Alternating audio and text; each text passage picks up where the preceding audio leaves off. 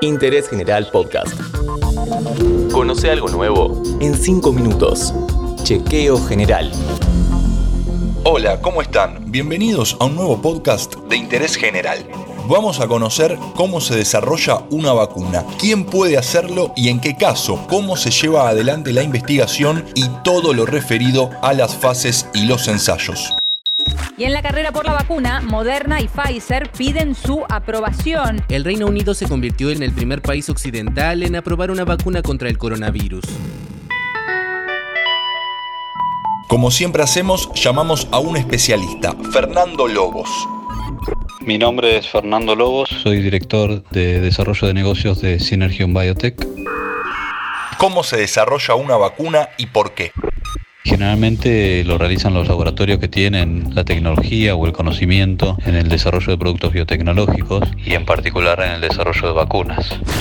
La decisión normalmente comienza por una necesidad de mercado o por resolver alguna problemática, alguna enfermedad, alguna infecciosa, alguna enfermedad prevenible por vacuna, donde se requiere un desarrollo ya sea de una nueva vacuna, porque no existe, o mejorar alguna de las vacunas existentes con alguna característica adicional.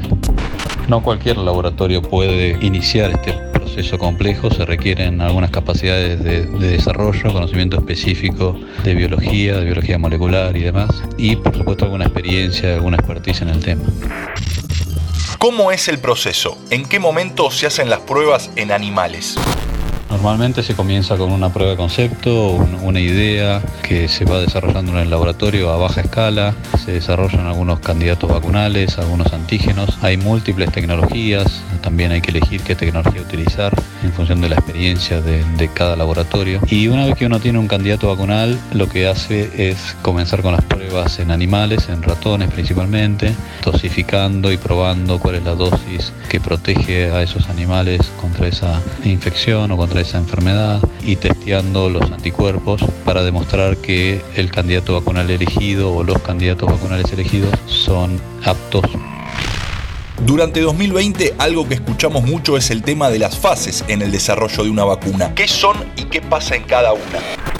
El siguiente paso son pruebas en humanos y ahí es donde ingresan las pruebas clínicas fase 1, fase 2, fase 3 y fase 4. La fase 1 es una prueba a baja escala, generalmente con decenas de individuos sanos, donde principalmente se busca chequear la seguridad de las vacunas.